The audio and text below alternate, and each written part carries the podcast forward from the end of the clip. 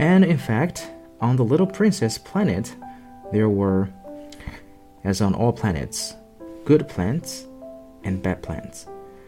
The good plants come from good seeds, and bad plants from bad seeds. But the seeds are invisible. They sleep in the secrecy of the ground until one of them decides to wake up.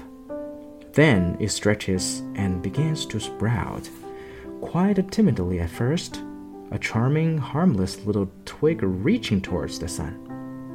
If it's a radish seed or a rosebush seed, you can let it sprout all it likes.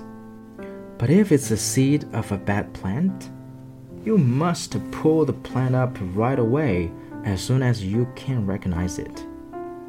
As it happens, there were terrible seeds on the little prince's planet baobab seeds. The planet's soil was infested with them. Now, if you attend to a baobab too late, you can never get rid of it again. It overgrows the whole planet. Its roots pierce right through, and if the planet is too small, and if there are too many baobabs, they make it burst into pieces.